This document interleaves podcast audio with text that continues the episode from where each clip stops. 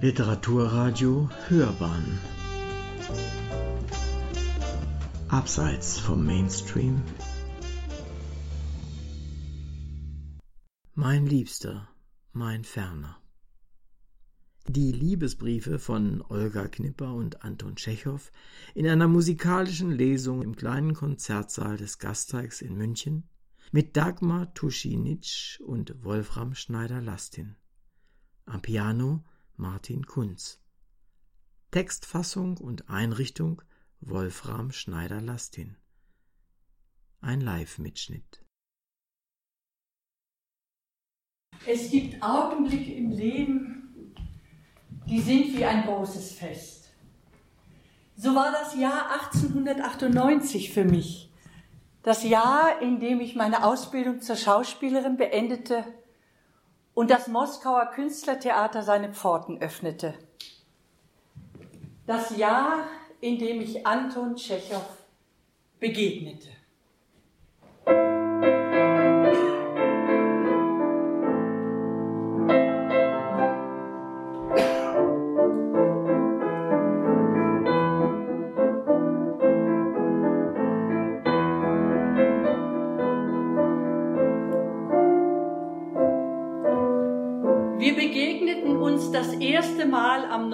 September 1898. Ein besonderer Tag, den ich mein Leben lang nicht vergessen werde.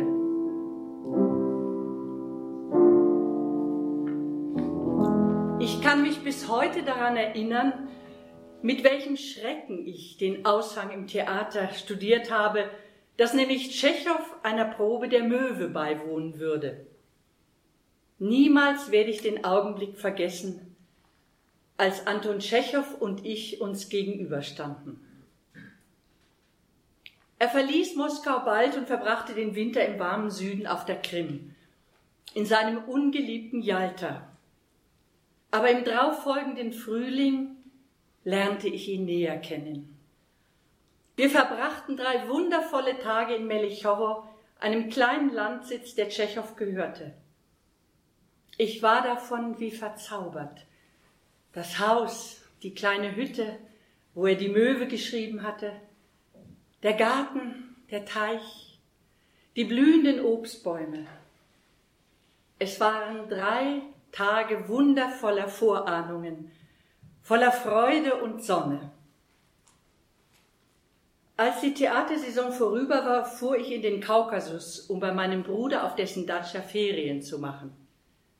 Dort erreichte mich Tschechows erster Brief. 16. Juni 1899. Was hat denn das zu bedeuten? Wo sind Sie?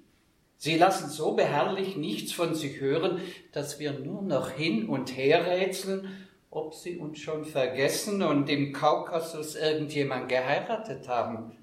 Wenn Sie tatsächlich geheiratet haben, dann wen? Der Autor ist vergessen. Ja, ja, wie grausam und wie treulos.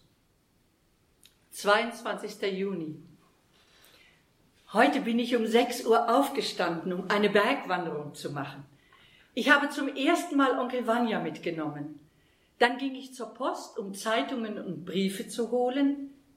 Ihr Briefchen war auch dabei, was mich schrecklich gefreut hat. Ich hatte nämlich schon gedacht, der Schriftsteller Tschechow hätte die Schauspielerin Olga Knipper vergessen. Das heißt also, dass Sie noch von Zeit zu Zeit an mich denken? Was treiben Sie in Melichowo? Kommen Sie doch auf eine Stippvisite vorbei, Anton Pavlovitsch. Das ist hier ein Ort zum Wohlfühlen. Von hier aus könnten wir gemeinsam nach Batum oder Jalta fahren. Wie wär's? Ja, Sie haben recht. Der Schriftsteller Tschechow hat die Schauspielerin Knipper nicht vergessen. Mehr noch, ihr Vorschlag, gemeinsam von Batum nach Jalta zu reisen, erscheint ihm äußerst reizvoll. Ich werde kommen, jedoch unter der Bedingung, dass Sie mir nicht den Kopf verdrehen. Ihr Schauspielkollege Wischnewski hält mich für einen sehr ernsthaften Menschen und ich möchte in seinen Augen nicht so schwach wirken wie alle anderen. PS, wir verkaufen Melichowo Mein Gut auf der Krim ist jetzt im Sommer, wie man mir schreibt, wunderschön. Wir trafen uns am 20. Juli und reisten zusammen nach Jalta, wo ich bei Dr. Sredin wohnte. Tschechow wohnte im Hotel am Meer und fuhr jeden Tag nach Autka, um den Bau seines neuen Hauses zu verfolgen. Im August reisten Tschechow und ich nach Moskau. Wir fuhren mit der Kutsche bis nach Bachchiserei. Die weich gefederte Karosse schaukelte uns sanft. Wir atmeten die würzige, nach Kiefern duftende Luft und plauderten auf die feine und humorvolle Art, die für Tschechow typisch ist. Es war herrlich, durch die malerische Landschaft zu reisen, die einen so eigenen Zauber hat.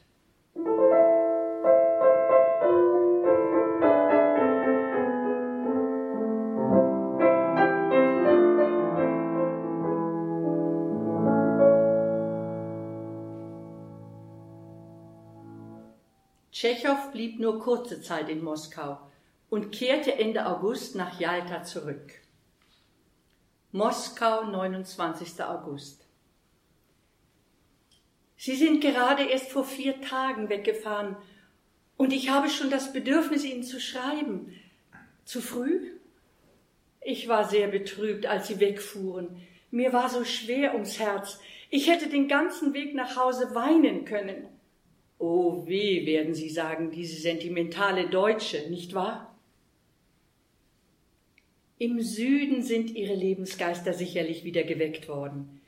Wenn man nach der Feuchtigkeit und der Kälte hier und dem düsteren bleiernen Himmel die wärmende südliche Sonne und das glitzernde Meer erblickt, dann geht einem das Herz auf.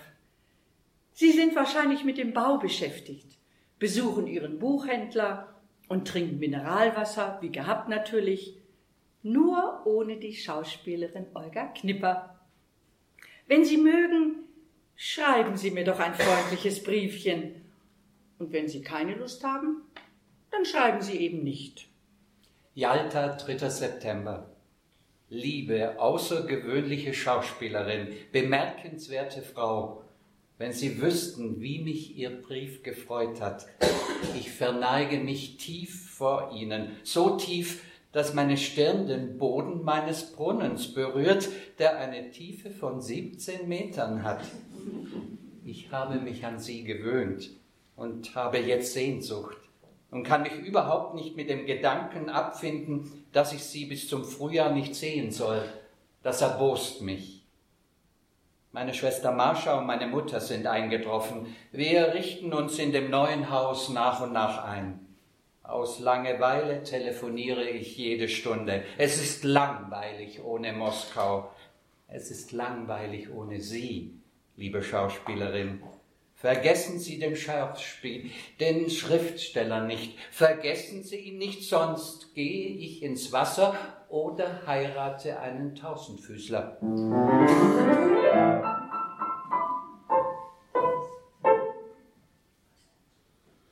Stellen Sie sich vor, der Regisseur hat beschlossen, dass ich die Jelena in Onkel Vanya nicht spielen kann, weil ich keinen Ekel als Mann habe und die Rolle nicht aus eigenem Erleben spielen kann. Ich habe mich entschlossen, auf die Suche nach einem zu gehen Sie werden sich doch nicht weigern, mir zu helfen, umso mehr als es doch dem Erfolg Ihres Stückes dient, lieber Schriftsteller, nicht wahr? Vielen Dank für die Fotografie und das Konfekt. Und danke, dass Sie mir geschrieben haben. Ich habe mit solcher Ungeduld auf eine Zeile von Ihnen gewartet.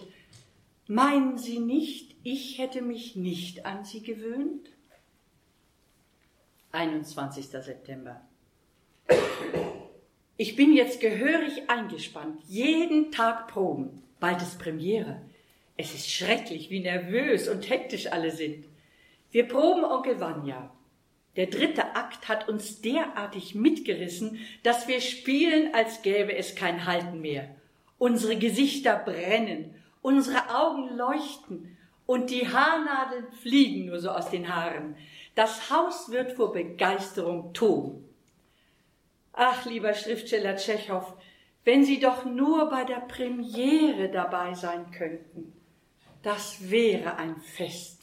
Liebe Schauspielerin, heute beginnen bei Ihnen die Vorstellungen und aus Dankbarkeit für Ihre Briefe und dafür, dass Sie mich nicht vergessen haben, sende ich Ihnen meine Gratulation zum Beginn der Theatersaison und eine Million guter Wünsche. Wir wohnen jetzt im Haus, essen im Esszimmer und haben ein Klavier. Geld habe ich keins, ganz und gar nichts. Und meine einzige Beschäftigung besteht darin, mich vor meinen Gläubigern zu verstecken. Ich wollte Ihnen noch etwas Vernünftiges schreiben, mir fällt aber einfach nichts ein. Bei mir hat ja auch keine Saison begonnen. Bei mir gibt es nichts Neues oder Interessantes und ich erwarte nichts außer schlechtem Wetter. Also bleiben Sie gesund, liebe Schauspielerin, Sie wunderbare Frau. Gestern haben wir unsere geliebte Möwe aufgeführt. Es war für alle beglückend. Das Theater war rappelvoll. Stanislavski sagte mir, ich hätte noch niemals besser gespielt. Warum schreiben Sie mir nicht? Vielleicht sollte ich auch nicht schreiben. Oder haben Sie keine Lust?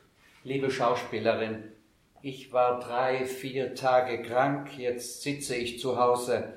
Ich langweile mich und ärgere mich und beneide die Ratte, die unter dem Boden in ihrem Theater haust.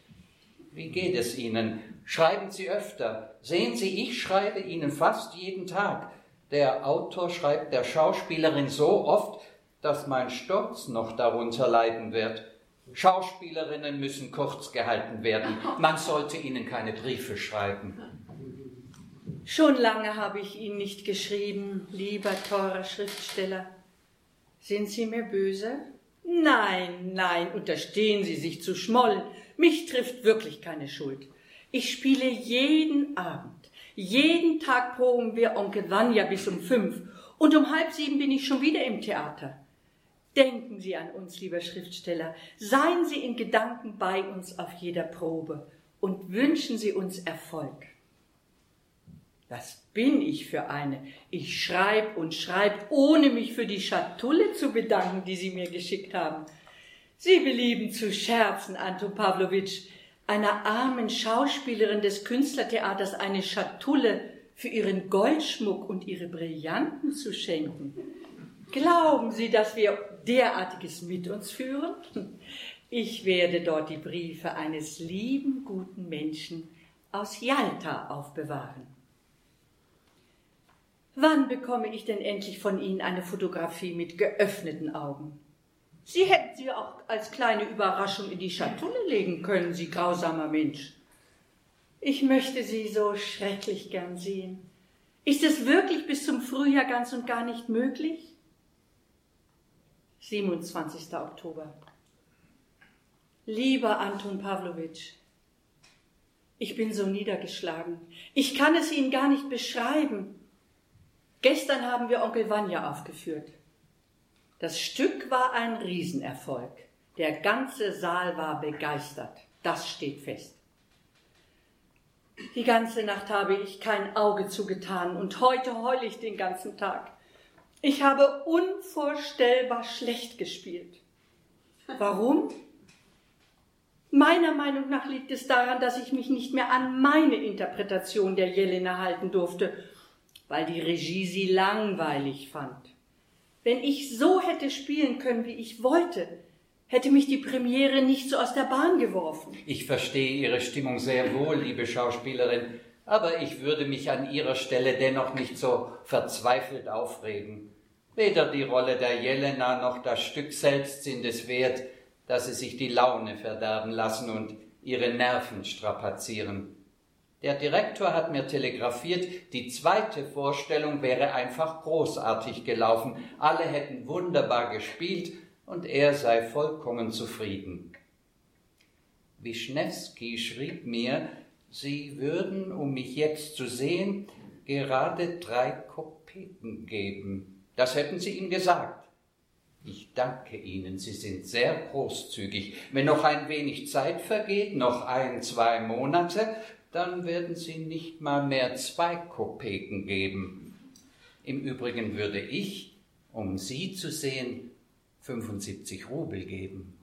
Sie haben tatsächlich Wischnewski geglaubt, dass ich drei Kopeken geben würde, um Sie zu sehen. Ich weiß nicht, wie viel ich geben würde, um Sie hier zu haben und damit Sie überhaupt nicht wieder aus Moskau wegfahren. Ach, lieber Schriftsteller, vergessen Sie mich um Gottes Willen nicht und lieben Sie mich doch ein klein wenig. Ich brauche das.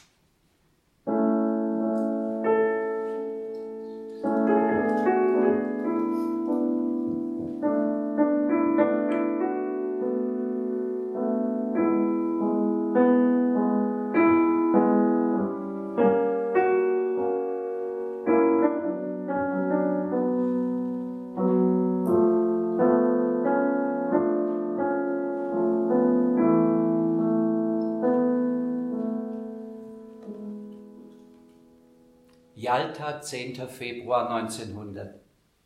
Liebe Schauspielerin, der Winter ist sehr lang und ich war nicht ganz gesund. Niemand hat mir geschrieben, fast einen Monat lang. Ich bin entwurzelt. Was ist das für ein Leben? Ich trinke nicht, obwohl ich gern einmal einen trinke. Ich liebe den Lärm und hier ist keiner mit einem Wort. Ich erlebe jetzt den Zustand eines verpflanzten Baumes, der hin und her überlegt, soll er Wurzeln schlagen oder verdorren? 14. Februar. Liebe Schauspielerin, die Fotografien sind sehr, sehr schön, besonders die, auf der Sie betrübt den Kopf zur Seite legen, den Ellbogen auf dem Stuhlrücken. Sie haben dort einen leise traurigen Gesichtsausdruck, hinter dem sich ein Teufelchen verbirgt. Jetzt ärgern Sie sich, nicht wahr? Sie ärgern sich? Das ist meine Rache dafür, dass Sie keine Widmung draufgeschrieben haben. Im Garten sind von den 70 Rosen, die ich im Herbst gesetzt habe, nur drei nicht angegangen. Lilien, Iris, Tulpen, Tuberosen und Hyazinthen, all das raucht aus der Erde. Der Mandelbaum steht in Blüte. Überall im Garten habe ich kleine Bänke aufgestellt und drei Brücken über den Bach gebaut. Überhaupt gibt es so viele neue Dinge, so viele, dass sie weder das Haus, den Garten noch die Straße wiedererkennen würden. Nur der Hausherr hat sich nicht verändert. Er ist weiterhin trübsinnig und ein eifriger Verehrer des Talents einer gewissen Moskauer Schauspielerin.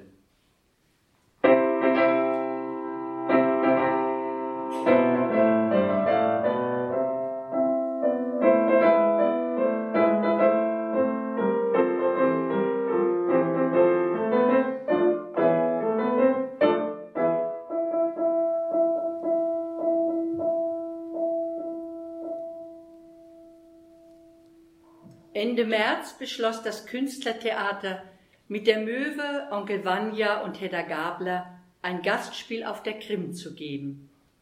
Ich war schon in der Karwoche vorausgefahren. Wie angenehm warm es im neuen Haus war.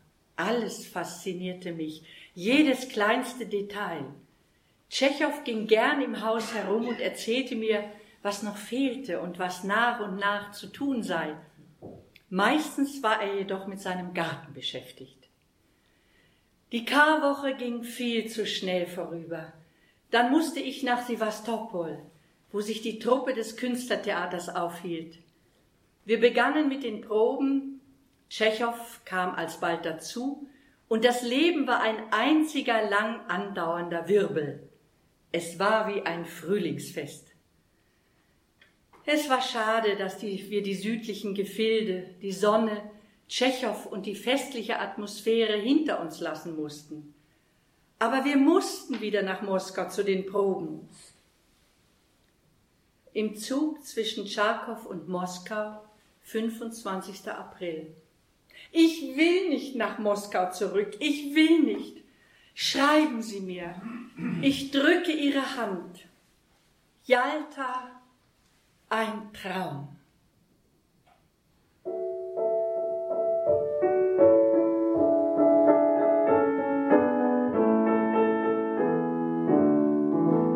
Anfang Juli fuhr ich wieder nach Jalta.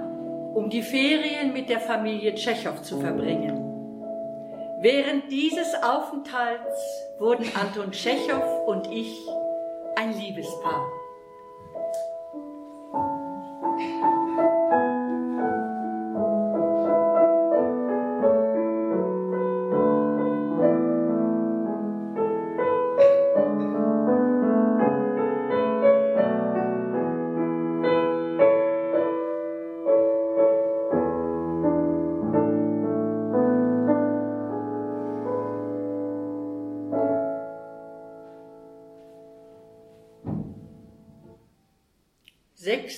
August 1900.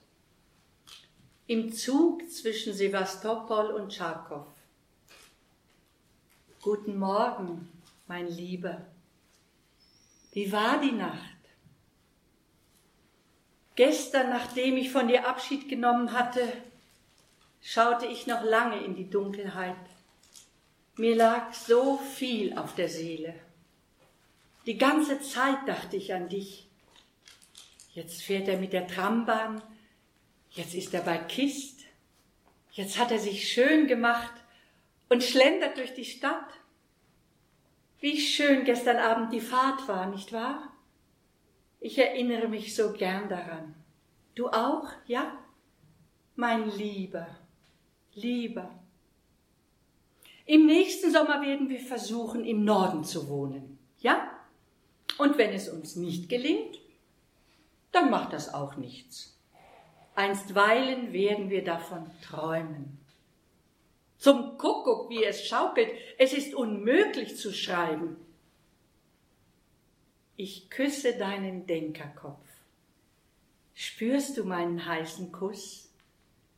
Liebe mich und schreibe mir. Deine Schauspielerin. Jalta, 9. August. Meine liebe Olja, meine Freude, ich grüße dich. Heute habe ich deinen Brief bekommen, den ersten seit deiner Abreise. Ich habe ihn gelesen, dann noch einmal und nun schreibe ich dir, meine Schauspielerin. Jetzt sitze ich in Jalta, langweile mich, bin böse und vergehe vor Sehnsucht. Gestern war Stanislavski bei mir. Er sprach über das Stück. Ich gab ihm ein Wort und versprach, das Stück spätestens bis September fertigzustellen. Siehst du, was für ein kluger Mensch ich bin? Mir scheint, dass sich jetzt gleich die Türen öffnen und du hereinkommen wirst. Aber du kommst nicht herein. Du bist sicherlich auf der Probe weit weg von Jalta und mir. Leb wohl, du gutes Mädchen, dein Antonio. Moskau, 10. August. Wann kommst du? Du kommst doch ganz bald. Es wäre ziemlich grausam, jetzt für den ganzen Winter auseinanderzugehen. Ich sehe im Traum vor mir, wie ich fahre, um dich zu sehen. Stelle mir dein Gesicht vor, dein Lächeln und deine ersten Worte. Weißt du, in Moskau rückt man mir zu Leibe. Viele sind davon überzeugt, dass wir schon getraut worden sind. Elka hat es in Alubka im Badehaus gehört. Ist das nicht komisch? Also dann gute Nacht. Es ist schon spät. Ich erwarte morgen einen Brief von dir. Bekomme ich ihn? Ich werde schrecklich enttäuscht sein, wenn keiner da ist. Ich küsse dich ganz, ganz inniglich, mein Anton. Und wie wirst du mich nennen? Meine liebe, prachtvolle, großartige Schauspielerin, ich bin gesund und munter, denke an dich, träume und bin voller Sehnsucht, weil du nicht hier bist. Gestern und vorgestern war ich in Gursow und hocke nun wieder in Jalta in meinem Gefängnis. Es weht ein schneidender Wind, Schiffe fahren nicht schwerer Seegang, Menschen ertrinken, es will und will nicht regnen, alles vertrocknet. Mit einem Wort, nach deiner Abreise ist es hier ganz grässlich geworden. Ohne dich hänge ich mich auf. Ich küsse dich ganz, ganz innig. 400 Mal. 14. August. Mein Liebes, ich weiß nicht, wann ich nach Moskau fahre. Ich weiß es nicht, weil ich, stell dir vor, im Augenblick an einem Stück schreibe. Mit vielen handelnden Personen. Es ist möglich, dass ich selbst durcheinander komme und nicht weiterschreiben werde. Meine gelben Stiefel sind seit dem Tag, da ich dich begleitet habe, nicht mehr geputzt worden, und mich putzt auch keiner. Ich laufe ganz verstaubt in Sack und Asche herum. Bleib gesund, meine liebe kleine Deutsche. Sei nicht böse auf mich und betrüg mich nicht. Was soll der Satz betrüg mich nicht? Ich hoffe, das ist ein Scherz. Schämst du dich nicht? Ich freue mich schrecklich, dass du jetzt dich an die Arbeit gemacht hast. Das Stück muss einfach gut werden, verstehst du? Wie gern möchte ich es mit dir zusammen lesen und dass uns niemand dabei stört. Mein Gott, wie wird mein Herz springen, wenn ich zu dir fahre, mein Liebling, mein Täubchen. Ich werde dich rundum putzen und du wirst gepflegt und gehegt werden und die Stiefel werden wir sauber machen und Sack und Asche werden wir entfernen und die Seele streicheln. Nenn mich nicht immer kleine Deutsche, hörst du? Übermorgen wird Mascha hier sein, wie ich mich freue. Ihr widerlichen Menschen habt mich an euch gebunden. Ich bin gezwungen, euch sehr gern zu haben und will nicht. Aber dich will ich, will ich, will ich, will ich. Möchtest du mich auch sehen? Oder geht es dir auch ohne mich gut? Du bist doch ein gefühlskalter Zukunftsmensch. Ich fahre am 20. September nach Moskau und bleibe dort bis zum 1. Oktober. Ich werde alle Tage im Hotel sitzen und am Stück schreiben. Schreiben oder ins Reine abschreiben, ich weiß es nicht, mein liebes Großmütterchen. Irgendwie kommt eine meiner Heldinnen auf einmal nicht voran. Ich kann mit ihr nichts mehr anfangen und ärgere mich. Ich fürchte, du wirst von mir enttäuscht sein. Meine Haare fallen aus, so dass ich, ehe du dich versiehst, in einer Woche ein glatzköpfiger Großvater sein werde. Daran ist offensichtlich der Friseur schuld. Kaum lasse ich mir die Haare schneiden, bekomme ich eine Glatze. Ich habe schreckliche Sehnsucht. Verstehst du? Schreckliche. Ich ernähre mich nur von Suppe, abends ist es kalt, ich hocke zu Hause, schöne Fräuleins gibt es keine, das Geld wird immer weniger und weniger, mein Bart grauer.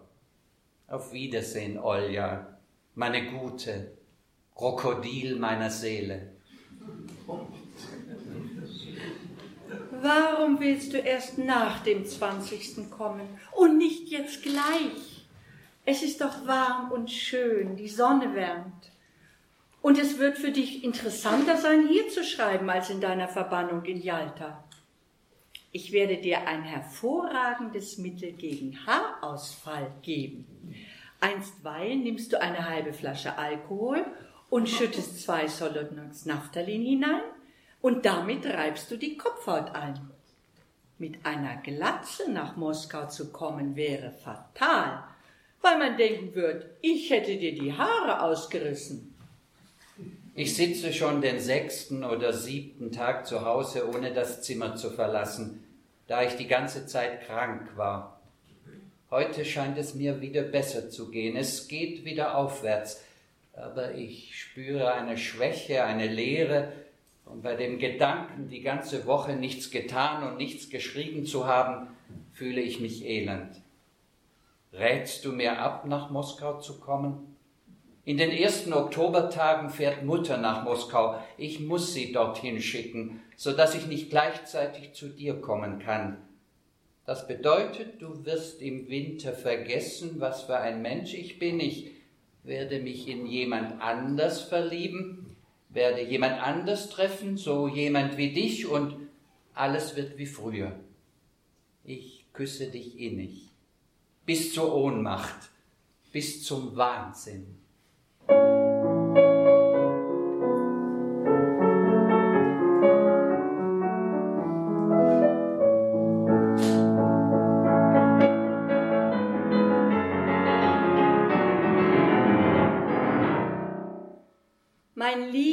Lieber Schriftsteller, du schreibst mir irgendwie eigenartig. Ich wolle nicht, dass du nach Moskau kommst.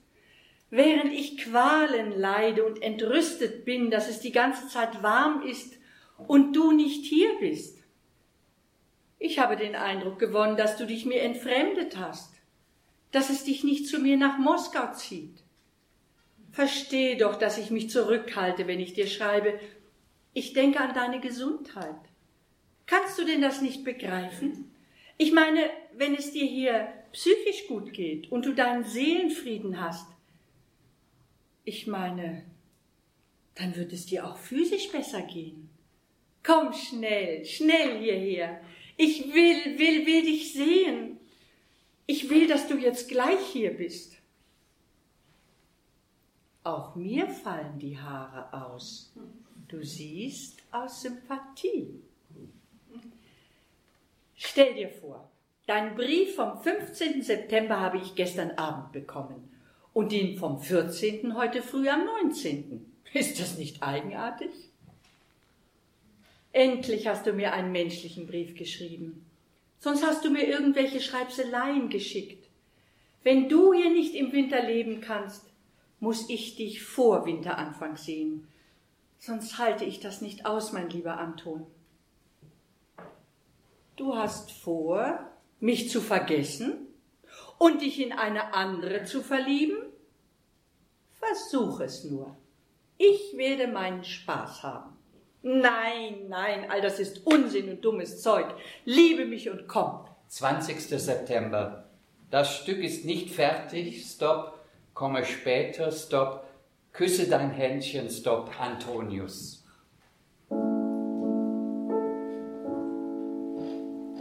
22. September. Olja, mein Täubchen, ich habe dir schon lange nicht geschrieben. Schreiben mag ich nicht und worüber soll ich schreiben? Über mein Leben auf der Krim? Ich habe keine Lust zu schreiben, sondern möchte lieber immerfort mit dir reden, sogar schweigen, aber nur mit dir.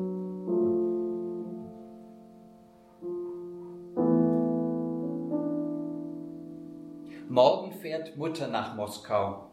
Vielleicht fahre ich auch bald, obwohl eigentlich nicht klar ist, warum ich dorthin fahren soll. Wozu? Um dich zu sehen und dann wieder wegzufahren? Wie interessant. Zu kommen, um einen Blick auf das Kommen und Gehen am Theater zu werfen und wieder wegzufahren? Ich werde nach Paris fahren und dann wahrscheinlich nach Nizza und von Nizza nach Afrika, wenn es dort keine Pest gibt überhaupt muss ich so oder anders diesen Winter überleben oder besser gesagt durchstehen. Warum kommst du nicht, Anton? Ich verstehe nichts mehr. Was hindert dich denn? Was plagt dich? Ich weiß nicht, was ich denken soll und bin sehr beunruhigt. Mich schmerzt sehr, dass du mir gegenüber nicht offen bist. Die ganze Zeit ist mir zum Weinen. Von überall höre ich, dass du ins Ausland fährst. Kannst du denn nicht verstehen, wie schwer das für mich ist, das zu hören und auf Millionen solcher Fragen zu antworten? Du schreibst so vage, du kämst später. Was heißt das? Diesen Winter überstehe ich nicht, wenn ich dich nicht zu sehen bekomme. Warum bist du so hartherzig? Meine Liebste, meine Olja, meine prachtvolle kleine Schauspielerin, Warum dieser Ton, diese klagende und leicht säuerliche Stimmung? Bin ich denn wirklich daran schuld? Meine liebe, gute, ich bin nicht so schuldig, wie es dir dein Argwohn einredet. Bis heute habe ich es nicht nach Moskau geschafft, weil ich krank war. Andere Gründe gibt es nicht. Ich gebe dir mein Ehrenwort darauf. Bis zum 10. Oktober werde ich noch in Jalta bleiben und arbeiten, dann nach Moskau fahren und je nach meinem Gesundheitszustand ins Ausland. Auf jeden Fall werde ich dir schreiben. Du hast es doch besser als ich. Du hast so viel Stoff zum Briefe schreiben, mehr als genug. Ich hingegen habe gar nichts, außer einem vielleicht. Heute habe ich zwei Mäuse gefangen. Du schreibst, Warum bist du so hartherzig? Wann bin ich hartherzig gewesen? Mein Herz hat dich immer geliebt und war zärtlich zu dir, Und das habe ich niemals vor dir verborgen, niemals. Und du wirst mir Hartherzigkeit vor, einfach so für nichts und wieder nichts. Nach deinem Brief insgesamt zu urteilen, willst und erwartest du irgendeine Erklärung, irgendein langes Gespräch mit ernsten Gesichtern und ernsten Folgen. Und ich weiß nicht, was ich dir sagen soll, außer dem einen vielleicht, dass ich dir schon zehntausendmal gesagt habe und wahrscheinlich noch oft sagen werde, dass ich dich liebe. Wenn wir jetzt nicht zusammen sind, dann sind daran nicht ich oder du schuld, sondern ein Dämon, der mich mit einem Bacillus und dich mit der Liebe zur Kunst angesteckt hat. Sei mir nicht böse, mein Täubchen, sei nicht trübsinnig, sei klug. Was gibt es Neues im Theater? 28. September. Gestern Brief erhalten, Stop, alles wohl auf, Stop, komme wahrscheinlich im Oktober, Stop, Antonio.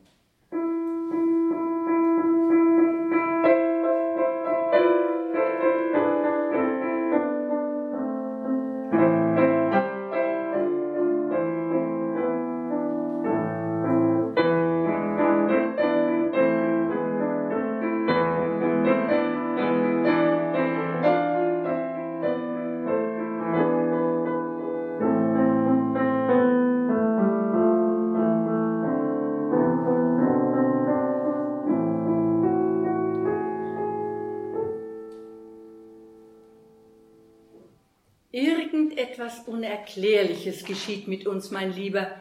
Ich warte und warte auf dich. Ich warte unendlich lange und alles, was ich von dir zu hören bekomme, ist, ich werde wahrscheinlich kommen. Ich möchte nicht wahrscheinlich hören, sondern ganz bestimmt. Wir beide quälen uns diesen Winter. Wenn er doch nur bald vorüberginge, dann kommt der Frühling und die Wärme und vieles, vieles mehr. Mein Liebster, wie gern würde ich ein volles Leben leben. Mein Liebes, wenn ich fahre, dann nicht vor dem 12. Oktober. Ich werde ganz bestimmt telegrafieren. Mit dem Stück hat es eine kleine Verzögerung gegeben. Ich habe zehn Tage oder mehr nicht weitergeschrieben, da ich krank war. Und ich hatte es ein bisschen satt, so dass ich gar nicht weiß, was ich dir darüber schreiben soll. Ich hatte Influenza, Halsweh und starken Husten. Kaum, dass ich das Haus verließ, begannen die Kopfschmerzen. Jetzt geht es wieder bergauf. Ich gehe bereits wieder nach draußen. Wie auch immer, das Stück werde ich zu Ende schreiben, aber in dieser Spielzeit wird es nicht mehr aufgeführt. 7. Oktober. Telegrafiere Ankunftstag. Stopp. Warte. Stopp. Schicke keine Briefe. 8. Oktober, ganz bestimmt 21. Stopp. Mein Lieber, sei mir nicht böse, dass ich so jammere. Ich weiß, dass es für dich nicht leicht ist. Aber für diese Qualen werden wir doch belohnt, nicht wahr? Mit Mascha treffe ich mich fast jeden Tag. Ich mag sie sehr und sie mich auch. Ist dir das recht? Deine Mutter ist lieb zu mir, die Arme, sie befürchtet die ganze Zeit, dass ich ihr ihren Antoschka wegschnappe und ihn unglücklich mache. Wir werden auf ein Zipfelchen vom Glück warten. Warten wir auf das Morgenrot eines neuen Lebens. Liebes, ich komme am 23. Oktober in Moskau an, um 5.30 Uhr abends, denn durchgehende Schnellzüge fahren nicht mehr. Wenn du an diesem Abend spielst, dann brauchst du mich nicht abzuholen. Von Moskau fahre ich weiter ins Ausland. Bleib gesund, mein Herz. Auf Wiedersehen. Komm schnell. Stopp. Will dich sehen. Bin unterwegs. Stopp. Tschechow kam nach Moskau in der Absicht, ein paar Tage zu bleiben, blieb aber sieben Wochen, bevor er weiter nach Italien fuhr. Wir verbrachten die meiste Zeit zusammen. Er übernachtete im Hotel Dresden und so konnten wir unsere Beziehung diskret fortsetzen, ohne seine Mutter und Schwester, die davon wussten und sehr besorgt waren, allzu sehr vor den Kopf zu stoßen.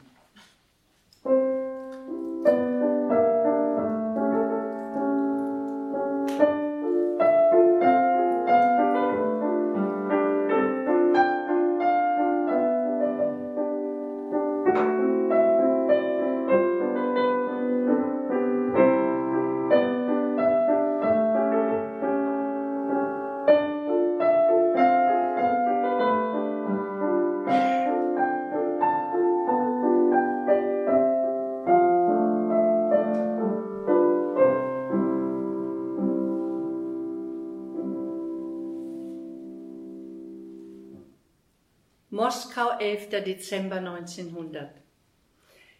Ich kann mich nicht damit abfinden, dass wir getrennt sind. Warum bist du weggefahren, wo du doch mit mir zusammen sein sollst? Gestern, als sich der Zug in Bewegung setzte und du dich ebenfalls von mir entferntest, habe ich zum ersten Mal ganz deutlich gespürt, dass wir wirklich auseinandergehen. Ich bin noch lange dem Zug hinterhergelaufen, weil ich es nicht wahrhaben konnte und musste auf einmal weinen, so schrecklich weinen wie schon viele, viele Jahre nicht mehr. Gib acht, dass du dich beim Umsteigen in einen anderen Zug nicht erkältest.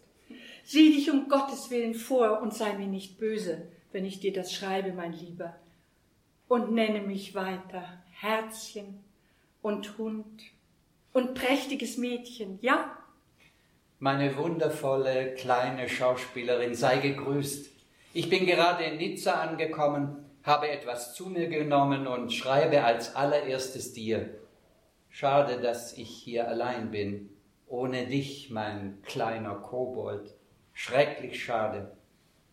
Mir ist schwindlig von der anstrengenden Fahrt. Heute werde ich nichts mehr schreiben können, aber morgen, Heute werde ich mir gestatten, dich zehntausendmal zu küssen. Mein Liebes, schreib mir alles, ganz ausführlich, jeden Tag. Mein Liebster, mein Ferner, ich finde es schrecklich schön, dass ich dir so häufig schreiben soll. Aber ich hoffe, es ist für dich keine Belastung. Du wirst mir doch auch oft schreiben, ja? Sonst werde ich, der Teufel weiß was, denken und dann bereuen. Ach, käme doch der Frühling, der Frühling schneller. Ich bin schon die dritte Nacht in Nizza und habe noch keine einzige Zeile von dir bekommen. Wie darf ich das verstehen? Meine liebe Olja, sei nicht faul, mein Engel, schreib deinem alten Mann häufiger. Hier in Nizza ist das herrlich, das Wetter wunderbar. Nach Jalta kommen einem die hiesige Natur und das Wetter einfach paradiesisch vor. Ich habe mir einen Sommermantel gekauft und gebe damit an. Gestern habe ich den dritten Akt der drei Schwestern nach Moskau abgeschickt. Heute, morgen schicke ich den vierten. Den dritten habe ich nur wenig geändert, habe aber im vierten einige drastische Änderungen vorgenommen. Für dich habe ich mehr Text hinzugefügt. Jetzt musst du Dankeschön sagen. Dafür musst du mir schreiben, wie die Proben vorankommen. Schreib mir alles. Weil du mir nicht schreibst, mag ich auch nicht schreiben. Basta, dieses ist mein letzter Brief. Du hast mich gestern in Erstaunen versetzt, mein lieber Schriftsteller. Am 17. hattest du noch keinen einzigen Brief von mir erhalten, hättest aber schon zwei bekommen haben müssen. Insgesamt habe ich acht Briefe abgeschickt. Das ist merkwürdig. Stell dir vor, mein lieber Hund, welch ein Schreck. Eben gerade wurde mir mitgeteilt, irgendein Herr würde unten nach mir fragen. Ich gehe hinunter und sehe dort einen alten Mann, der sich vorstellt als Tschertkow. In seinen Händen hält er einen Stapel Briefe, die an mich adressiert sind und die er bekommen hat, weil sein Familienname meinem gleicht. Einer deiner Briefe, insgesamt waren es drei, war geöffnet. Wie findest du das? Mit mir zusammen speisen viele Damen, darunter auch Moskauerinnen. Manchmal sprechen sie über das Theater und möchten mich in ihr Gespräch mit hineinziehen. Aber ich schweige und esse. Es ist mir äußerst angenehm, wenn sie dich loben. Sie sagen, welch gute Schauspielerin du seist. Nun, mein Kindchen, bleib gesund und glücklich, ich bin dein. Nimm mich und verschlinge mich mit Essig und Olivenöl. 1. Januar 1901 Ich schicke dir ein Schweinchen als Glücksbringer, lieber Antoschka. Es soll dir viel Gutes im neuen Jahr und im neuen Jahrhundert bringen. Endlich habe ich von dir die Nachricht erhalten, dass du meine Briefe bekommen hast, obwohl ich nicht weiß, ob es alle sind. Ich sitze jetzt über dem zwölften. Stimmt doch. Hast du noch nicht aufgehört, mich zu lieben? Mein liebster Liebling, mein gutes, schönes und erstaunliches Mädchen, eben gerade brachte man mir deinen Brief vom 11. Dezember. Dein Brief ist wundervoll und herrlich. Der Himmel sei's gelobt, dass er nicht verloren ging. Deine Briefe habe ich inzwischen wahrscheinlich alle bekommen, meine kleine Kakerlake. Ich liebe dich, aber das begreifst du nicht ganz. Du brauchst einen Mann oder besser einen Gatten mit einem Backenbart und hoch dekoriert. Und was stelle ich da? Ich bin so mittelmäßig. Wie auch immer, ich küsse dich trotzdem, umarme dich ungestüm und danke dir noch einmal für deinen Brief. Schreib mir, schreib mir, ich flehe dich an. Warum schreibst du mir in deinem letzten Brief, ich würde nicht begreifen, dass du mich liebst? Glaubst du denn, ich würde nicht spüren, dass du mich liebst? Im Gegenteil, mein Liebster. Ich, ich bin überzeugt, dass niemand mich so liebt und lieben wird wie du. Hast du das begriffen? Du grausame, herzlose Frau, hundert Jahre ist es her, dass ich einen Brief von dir bekommen habe. Was soll das bedeuten? Die Briefe werden mir jetzt ordnungsgemäß zugestellt, und wenn ich keine bekomme, dann bist nur du allein daran schuld, meine Treulose. Schreibhund, rothaariger Hund, mir keine Briefe zu schreiben, ist eine absolute Gemeinheit von dir. Wenn du mir wenigstens schreiben würdest, was mit den drei Schwestern ist. Ich werde dich bestimmt verdreschen, Teufel nochmal. Die Premiere der drei Schwestern fand am 31. Januar 1901 in Moskau statt. Ich schickte Tschechow gleich nach der Aufführung ein Telegramm folgenden Inhalts. Grand Succès. Embrasse mon bien-aimé. Olga. Das Telegramm wurde fälschlicherweise nach Jalta geschickt wo Tschechow es jedoch erst nach seiner Rückkehr erhielt. So blieb er eine ganze Weile über den Erfolg seines Stückes im Ungewissen.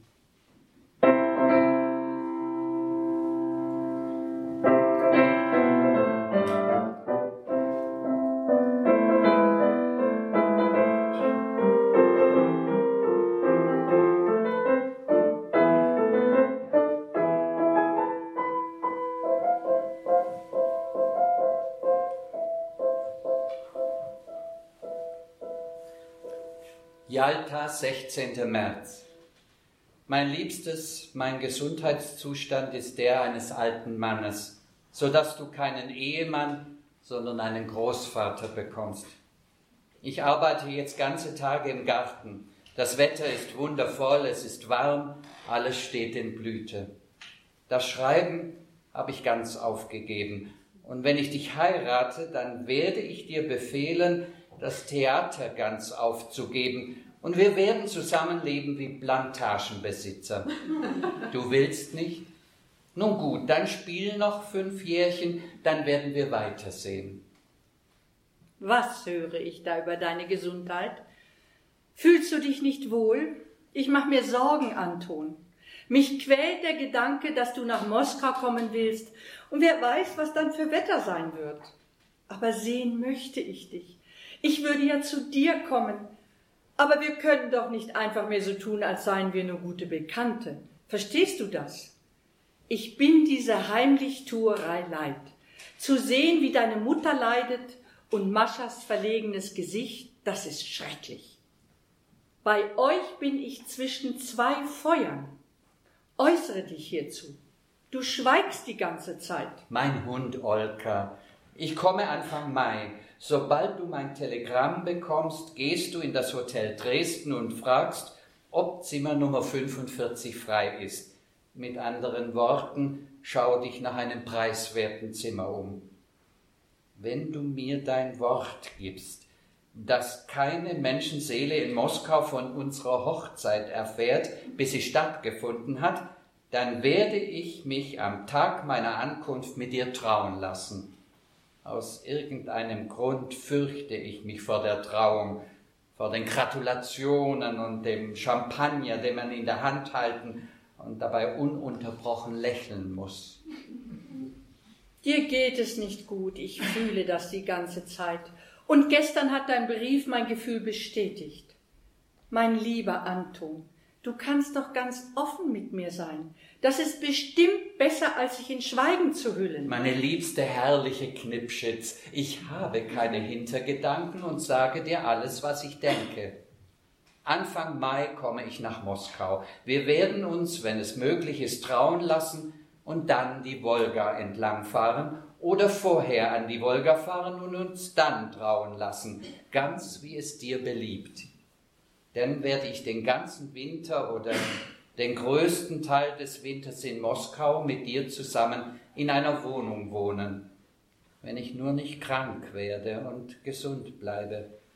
Mein Husten raubt mir jegliche Energie, ich kann kaum an die Zukunft denken und schreibe ohne besondere Freude.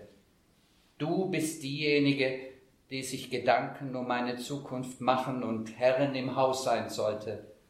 Was du mir sagst, werde ich tun sonst wird das kein Leben für uns sein, sondern ein Esslöffel Leben alle Stunde. Eben habe ich einen Brief an dich abgeschickt. Gehe aus dem Haus und finde deinen Brief im Briefkasten. Deine Idee mit der Wolgafahrt ist großartig. Ich bin schrecklich froh und habe mich wie ein Kind gefreut. Mein liebster Anton, wie wird das schön. Also abgemacht an die Wolga. 26. April. Der grässliche Wischnewski schwört immerzu bei allen Heiligen, dass ich in ein, zwei Jahren seine Frau sein werde und bekreuzigt sich dazu. Da hört sich doch alles auf. Immer macht er Scherze zu diesem Thema und gestern bin ich sogar ein bisschen böse geworden. Das wird ganz von alleine kommen, sagt er. Mein liebstes Herz, Wischnewski rechnet offenbar damit, dass du bald Witwe wirst. Aber sag ihm, dass ich aus Boshaftigkeit ein Testament hinterlassen werde, in dem ich dir verbiete, noch einmal zu heiraten. 6. Mai. Ankomme wahrscheinlich Freitag. Stopp. Gesund. 9. Mai. Ankomme Freitag bestimmt. Stopp unbedingt Stopp. Hundemann. Wir heirateten in aller Stille am Freitag, dem 25. Mai.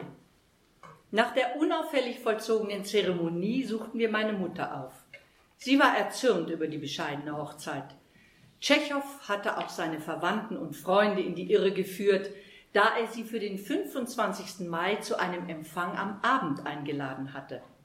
Nachdem die Abendgesellschaft lange auf das Brautpaar gewartet hatte, kam die Nachricht, die Heirat habe in aller Stille stattgefunden.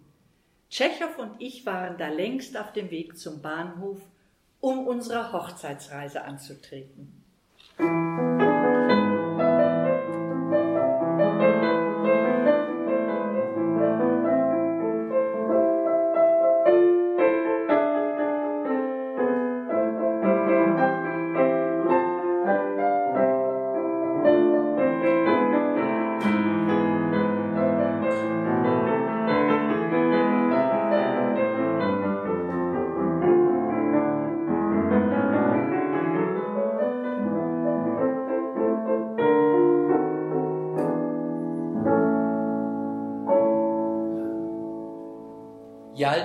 25. August 1901. Heute vor genau drei Monaten haben wir geheiratet, mein Herzchen. Ich war glücklich. Dir sei Dank meine Freude, ich küsse dich tausendmal. Ich bin schrecklich erschöpft, weil ich den ganzen Tag Gäste hatte. Gestern hatte ich Kopfschmerzen, Heute geht es schon besser, ich spüre nur eine große Müdigkeit. Schreibe mir, schreibe mir, schreibe mir jeden Tag, sonst wird es Schläge setzen.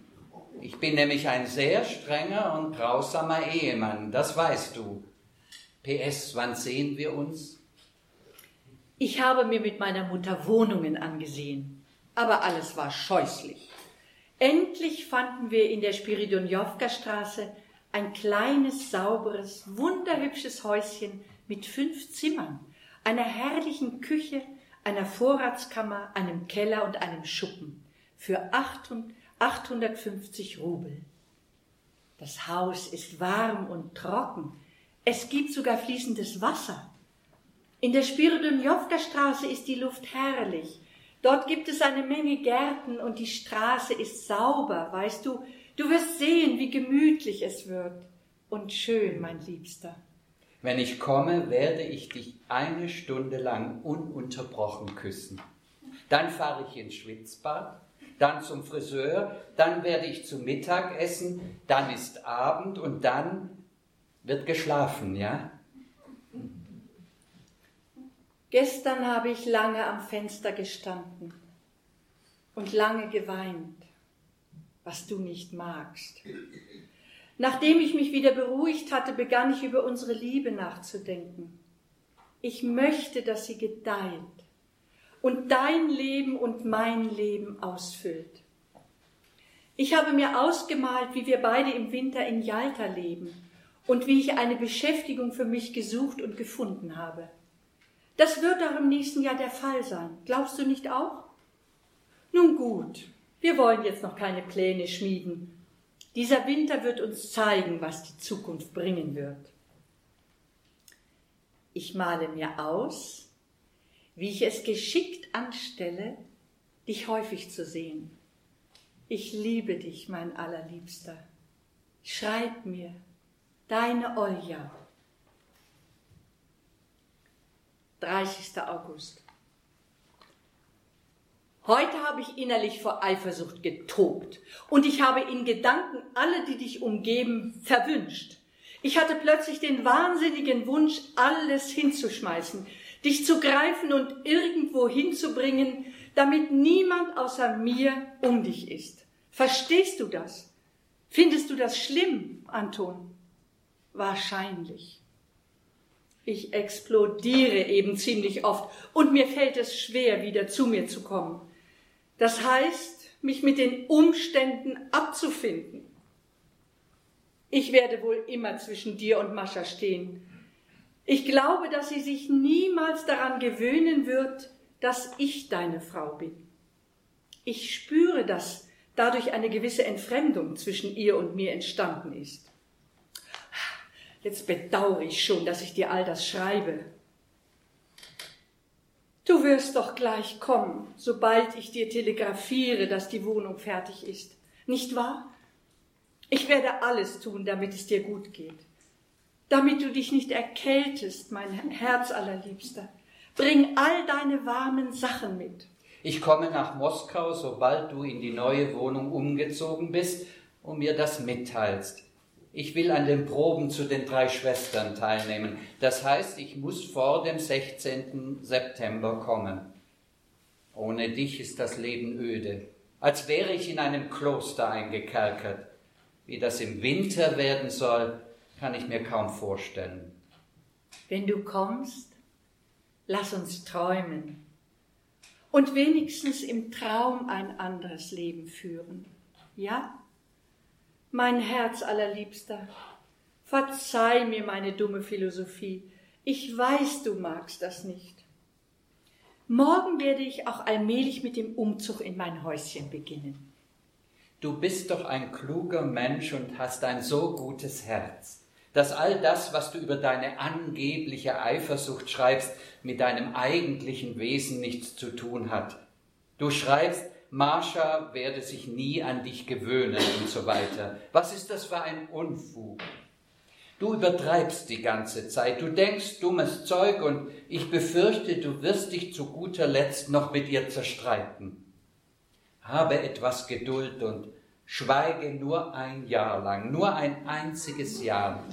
Was auch immer man dir sagen mag, was auch immer dir so oder so scheinen mag, schweig.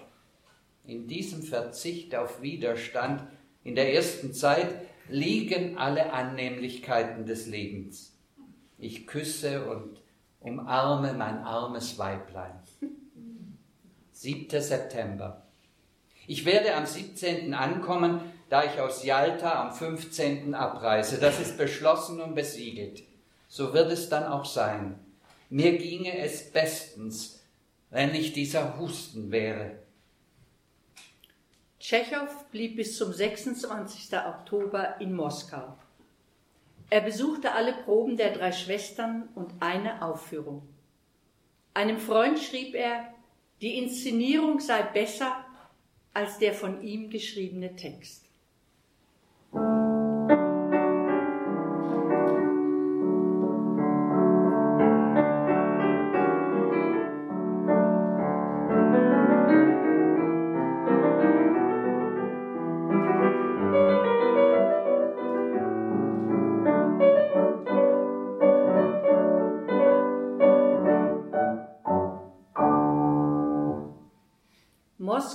26. Oktober. Nachts. Mein Herz allerliebster, wo bist du jetzt? Die ganze Zeit sehe ich dich im blauen Abteil im Spiegel sitzen. Dein liebes, weiches Gesicht mit dem Anflug eines Lächelns, das ich so liebe, und deine liebenden, zärtlichen Augen. Ich habe gerade den vierten Akt gespielt, und als ich an der Säule stand und der Musik zuhörte, konnte ich meine Tränen nicht zurückhalten. Ich hatte dich die ganze Zeit vor Augen und ich weiß nicht mehr, wie ich die letzten Worte herausgebracht habe. Als der Vorhang fiel, bin ich in Tränen ausgebrochen. Ich wurde in meine Garderobe gebracht und bin zum Verbeugen nicht mehr hinausgegangen. Ich konnte mich einfach nicht zusammenreißen. Jalta, 29. Oktober. Meine liebste, feinste, gute und kluge Frau, ich grüße dich.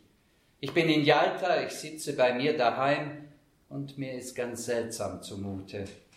Also ich bin sehr gut angekommen in Sevastopol, musste ich auch gar keine Kutsche nehmen, da der Dampfer doch bis nach Jalta fuhr ich möchte jetzt schrecklich gern, dass du einen kleinen Halbdeutschen zur Welt bringst, der dir Abwechslung verschaffen und dein Leben erfüllen wird. Meine Herzliebste, was hältst du davon? Auch wenn es mit 40 Jahren schon peinlich ist, eine Liebeserklärung zu machen, so kann ich nicht umhin, mein Hund, dir noch einmal zu sagen, dass ich dich zutiefst und zärtlich liebe ich küsse dich, umarme dich und drücke dich an mich. 6. November. Mein Liebling Antoschka, eben stand ich vor deinem Bild. Ich möchte so gern bei dir sein und mache mir Vorwürfe, dass ich das Theater nicht aufgegeben habe. Ich verstehe mich selbst nicht mehr. Mich schmerzt der Gedanke, dass du dort allein bist dass du Sehnsucht hast und dich langweilst und dass ich währenddessen mit irgendwelchen vergänglichen Dingen beschäftigt bin, statt meinem Gefühl voll und ganz nachzugeben. Wie gern, mein Liebling, möchte ich ein halbdeutsches Kindchen haben. Meine Briefe an dich befriedigen mich ganz und gar nicht. Nach allem, was wir beide erlebt haben, sind Briefe zu wenig. Man möchte weiter zusammen sein. Wir versündigen uns derart, dass wir nicht zusammenleben. 13. November. Ein halbdeutsches Kindchen werden wir wieder nicht haben, Anton. Das tut mir leid. Warum glaubst du, dass ein Kind mein Leben erfüllen würde? Füllst du es nicht aus? Meinst du nicht? Wenn ihr in der Fastenzeit nicht in Petersburg spielen werdet, dann lass uns doch nach Italien fahren. Hast du Lust? Du bringst mich um meinen Seelenfrieden mit deinen Träumen von der Reise nach Italien. Komm lieber hierher zu den Feiertagen, und dann werden wir es uns schön machen. Man wird mir an Weihnachten kaum freigeben. Mit dieser Aussicht habe ich mich vergebens getröstet. Komm, meine Liebste, ich flehe dich an. Ich sehne mich so sehr, so sehr, dass ich überhaupt nicht arbeiten kann, sondern nur da sitze und Zeitungen lese.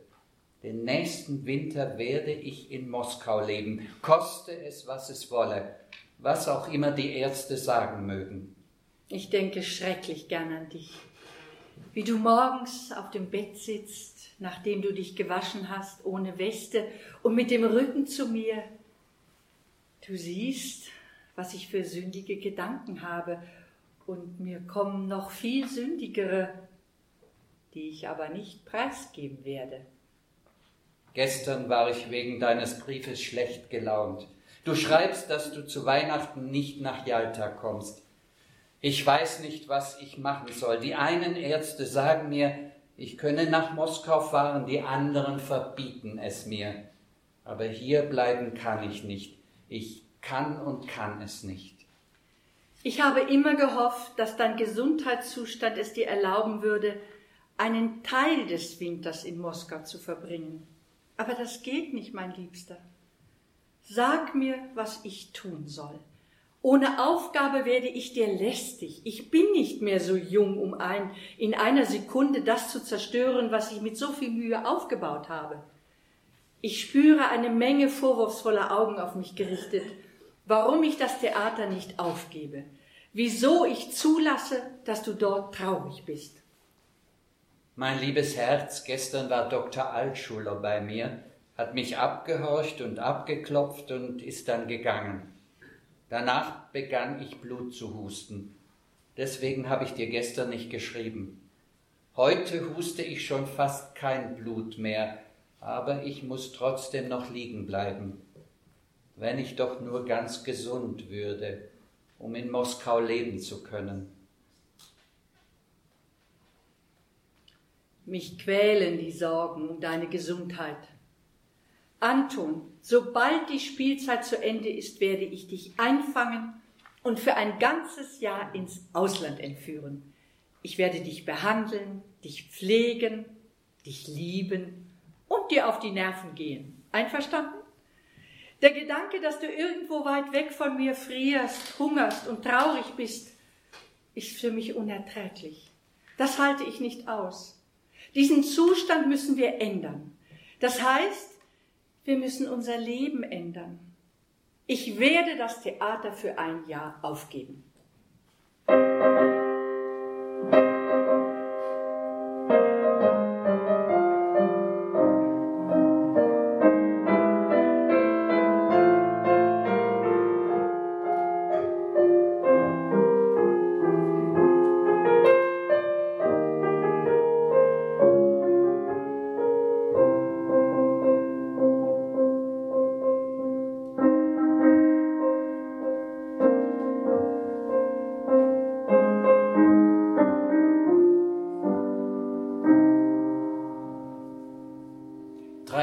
Januar 1902. Mein liebstes Herz, du bittest mich immer wieder nach Moskau zu kommen. Meine Liebste, ich wäre schon seit langem gefahren, aber man lässt mich nicht. Altschula erlaubt mir nicht einmal bei trübem Wetter hinauszugehen, obwohl ich heute hinausgegangen bin, da ich es im Zimmer einfach nicht mehr aushalten konnte. 21. Januar. Bin gesund, Stop. Gruß an den bösen Hund, Stop. Antoni. Mein Herz allerliebster, ich schreibe dir aus meiner Garderobe während des dritten Aktes. Elektrisches Licht, Spiegel, der Duft der Schminke, durch die Luft wirbelt Puder, ich sitze mit einer Lockenperücke auf dem Kopf und bin eingecremt. Mein Anblick würde dich zum Lachen bringen. Ich muss die ganze Zeit an den Frühling denken, an die Zeit, da wir zusammen sein werden. An das Gastspiel in Petersburg denke ich mit Schrecken. Ich habe keine Lust, dorthin zu fahren. Es läutet. Gleich beginnt der vierte Akt. Ich muss Schluss machen. Nenn mich nicht einen bösen Hund im Telegramm. Mein liebes Puppelchen, ich habe nicht böser Hund telegrafiert, sondern lieber Hund. Offenbar hat man das im Telegrafenamt durcheinander gebracht. Petersburg, 24. März. Gestern nach der Generalprobe kam ich sehr müde nach Hause, habe zu Mittag gegessen und mich hingelegt. Bin dann zum Friseur gegangen und habe mich umgezogen. Wischnewski holte mich ab und wir fuhren ins Restaurant Kotan, wo schon sehr viele Bekannte und Unbekannte versammelt waren. Ich bin wieder einmal spät nach Hause gekommen, nach vier Uhr, und habe bis zwölf Uhr heute geschlafen. Bin dann aufgestanden, um dir zu schreiben. Dieses laute Petersburg geht mir inzwischen auf die Nerven. Und ich denke mit Freude daran, wie wir die südliche Frühlingsluft atmen werden. 25. März. Ich kann kaum meine Abreise erwarten, mein Liebster, mein Liebling, mein Goldschatz von Mann in durchgewetzten Hosen. Was machst du, mein Herz allerliebster? Denkst du an dein liederliches Eheweib? Gestern habe ich mich schlecht gefühlt. Irgendetwas ist mit meinem Bauch. Ich grüße dich, du Herumtreiberin. Ich brauche dich, meine kleine Deutsche. Komm schnell hierher.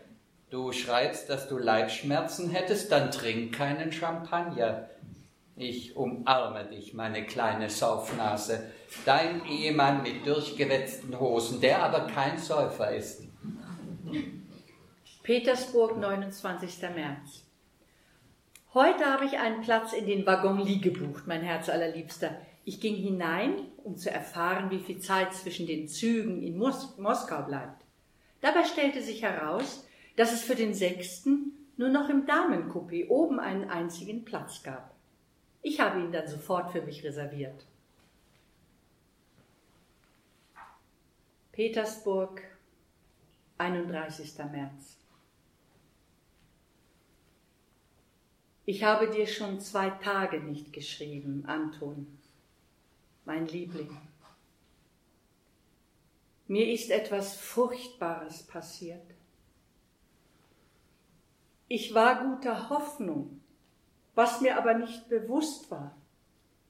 Die ganze Zeit war mir übel, aber ich habe immer gedacht, es sei der Darm.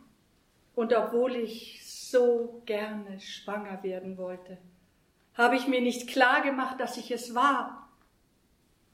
Man hat einen Arzt herbeigerufen und ich begann dann allmählich zu begreifen, was geschehen war. Ich musste bitterlich weinen. Ich bin so unglücklich darüber, dass aus unserem Kindchen wieder nichts geworden ist. Am Abend wurde ich in die Frauenklinik eingewiesen. Man hat mich operiert, sodass du beruhigt sein kannst. Ich werde vier Tage liegen. Spielen werde ich sicherlich nicht mehr. Ich weiß nicht, wann man mir zu reisen erlaubt. Wenn ich mich um ein paar Tage verspäte, dann mach dir keine Sorgen. Alles ist in Ordnung.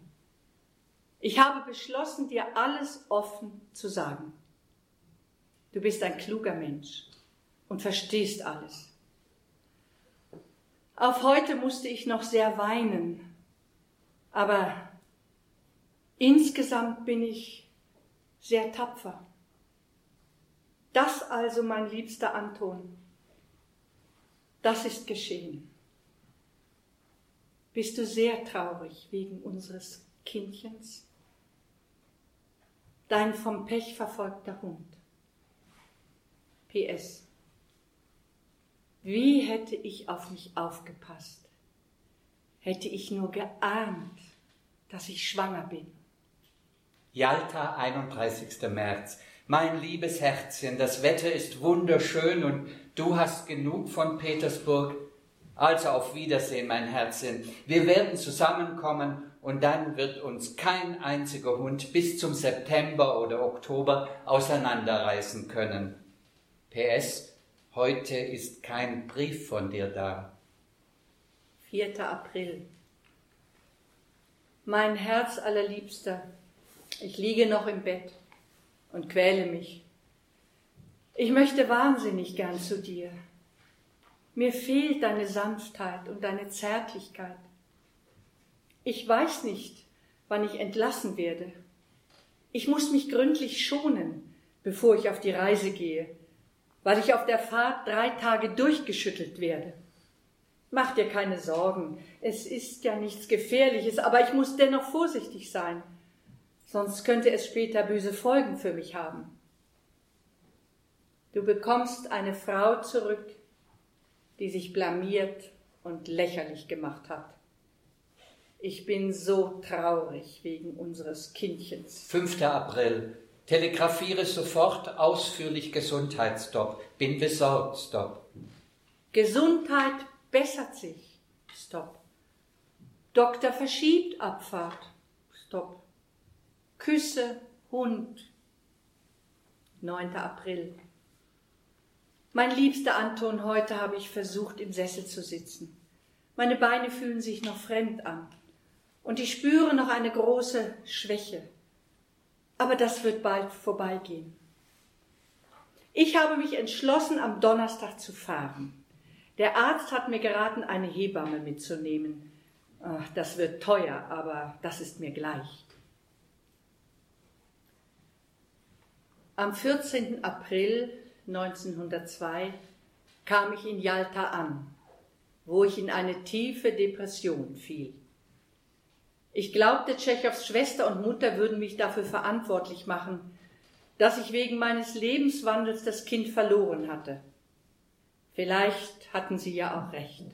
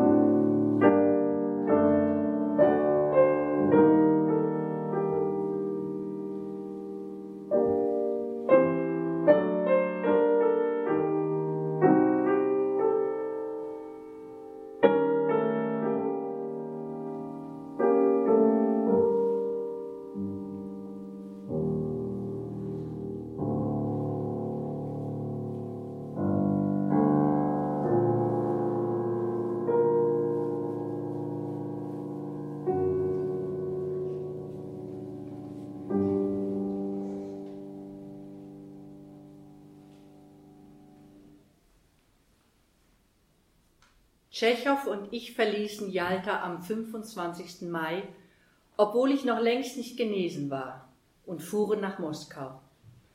Dort wurden mir drei Wochen strengster Bettruhe verordnet. Meine Krankheit stellte für Tschechow eine schwere Belastung dar, der mich trotz seines eigenen angegriffenen Gesundheitszustands aufopferungsvoll pflegte. Im Sommer lud uns Stanislavski auf sein Landhaus bei Moskau ein wo wir eine glückliche Zeit verbrachten. Hier entwarf Tschechow auch das Konzept für den Kirschgarten. Mitte August kehrte Tschechow allein nach Jalta zurück. Mein Liebling, du schreibst immer wieder, dein Gewissen würde dich plagen, dass du nicht bei mir in Jalta bist, sondern in Moskau. Aber was sollen wir denn machen, mein Täubchen?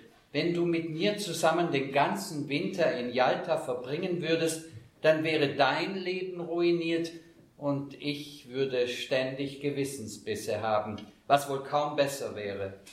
Ich habe doch gewusst, dass ich eine Schauspielerin heirate. Das heißt, als ich heiratete, war ich mir vollkommen im Klaren darüber, dass du im Winter in Moskau leben würdest.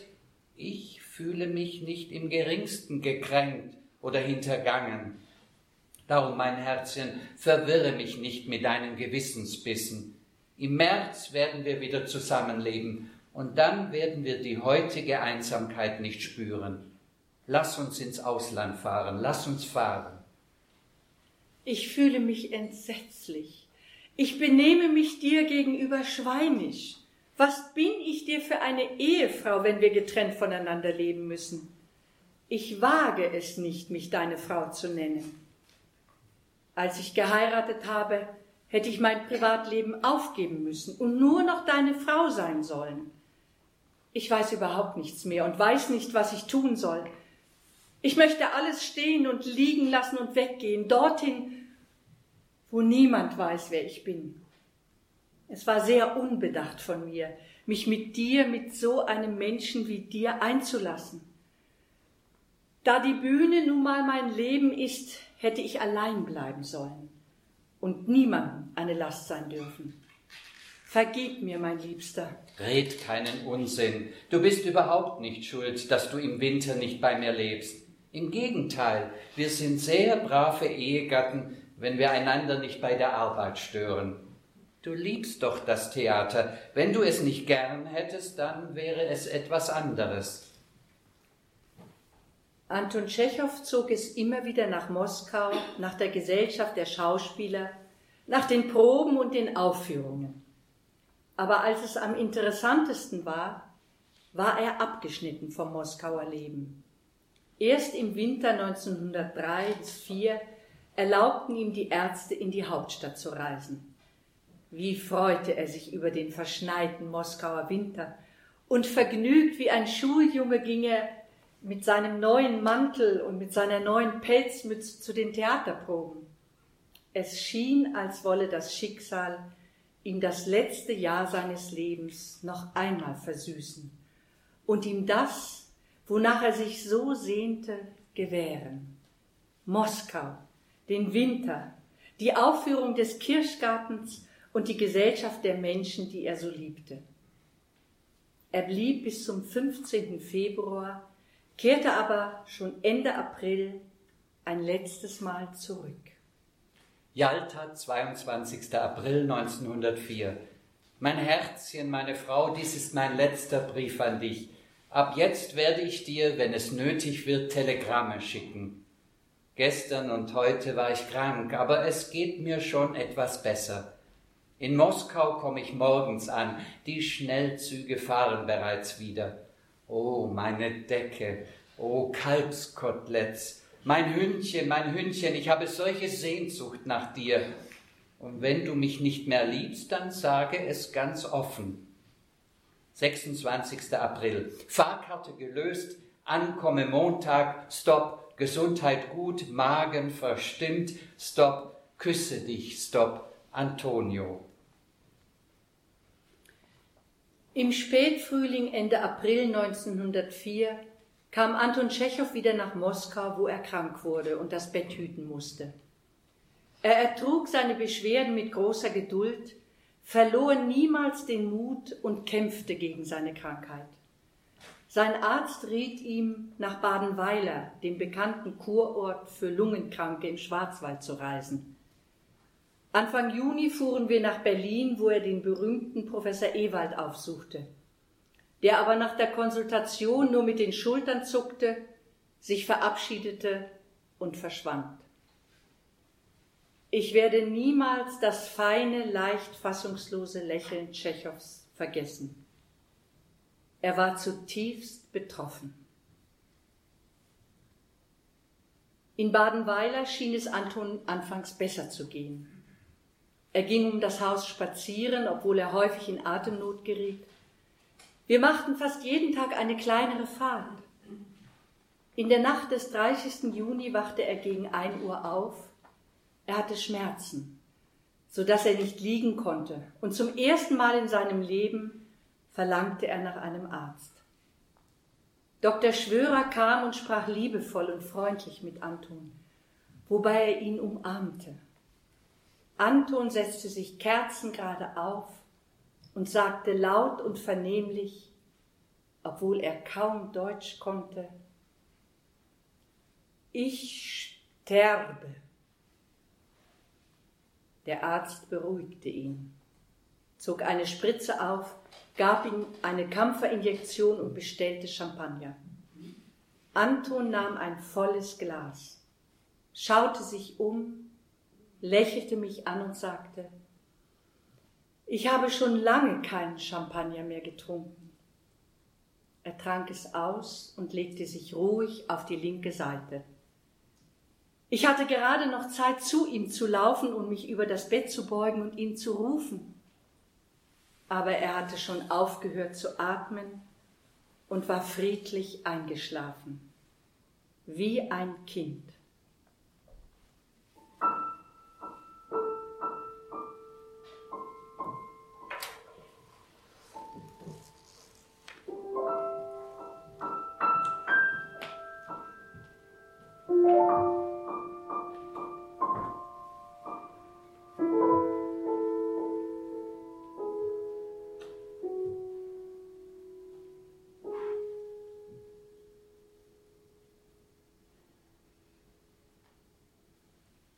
11. September 1904. Mein Herz allerliebster, mein Liebster, mein zärtlicher Liebling, wir haben schon lange nicht mehr miteinander geplaudert. Ich würde so gern vor dir knien und meinen Kopf wie immer an deine Brust lehnen deinen Herzschlag hören und du würdest mich zärtlich streicheln. Erinnerst du dich? Mein liebster Anton, wo bist du jetzt? Werden wir uns wirklich nie mehr wiedersehen? Das kann nicht sein. Unser Leben hatte doch erst begonnen. Und auf einmal ist alles wie abgeschnitten. Auf einmal soll alles zu Ende sein was für ein schönes und gutes Leben wir zusammen gehabt haben. Du hast immer gesagt, du hättest nicht erwartet, dass es sich als verheirateter Mann so gut leben lässt. Ich habe blind geglaubt, dass wir beide noch viele, viele Jahre zusammenleben würden. Einige Tage vor deinem Tod haben wir noch von einem kleinen Mädchen, das uns geboren werden sollte, gesprochen und geträumt. Ich bin sehr traurig, dass wir kein Kind haben. Wenn nicht diese Katastrophe passiert wäre, dann wäre mein Kindchen im November schon zwei Jahre alt. Das Kind hätte mich verändert, ich weiß, und wie ich es geliebt hätte. Aber ich kann wenigstens ein wenig davon träumen.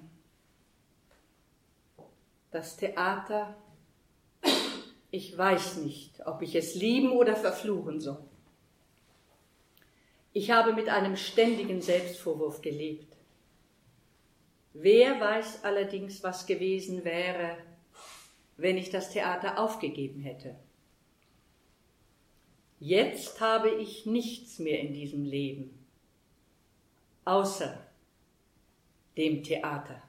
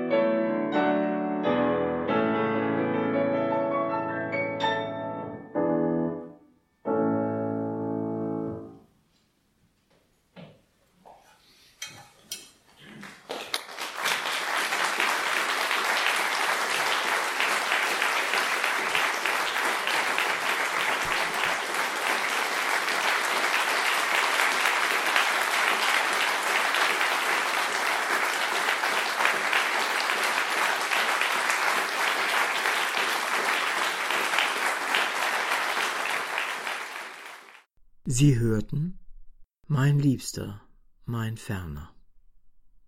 Die Liebesbriefe von Olga Knipper und Anton Tschechow in einer musikalischen Lesung im kleinen Konzertsaal des Gasteigs in München mit Dagmar Tuschinitsch und Wolfram Schneider-Lastin.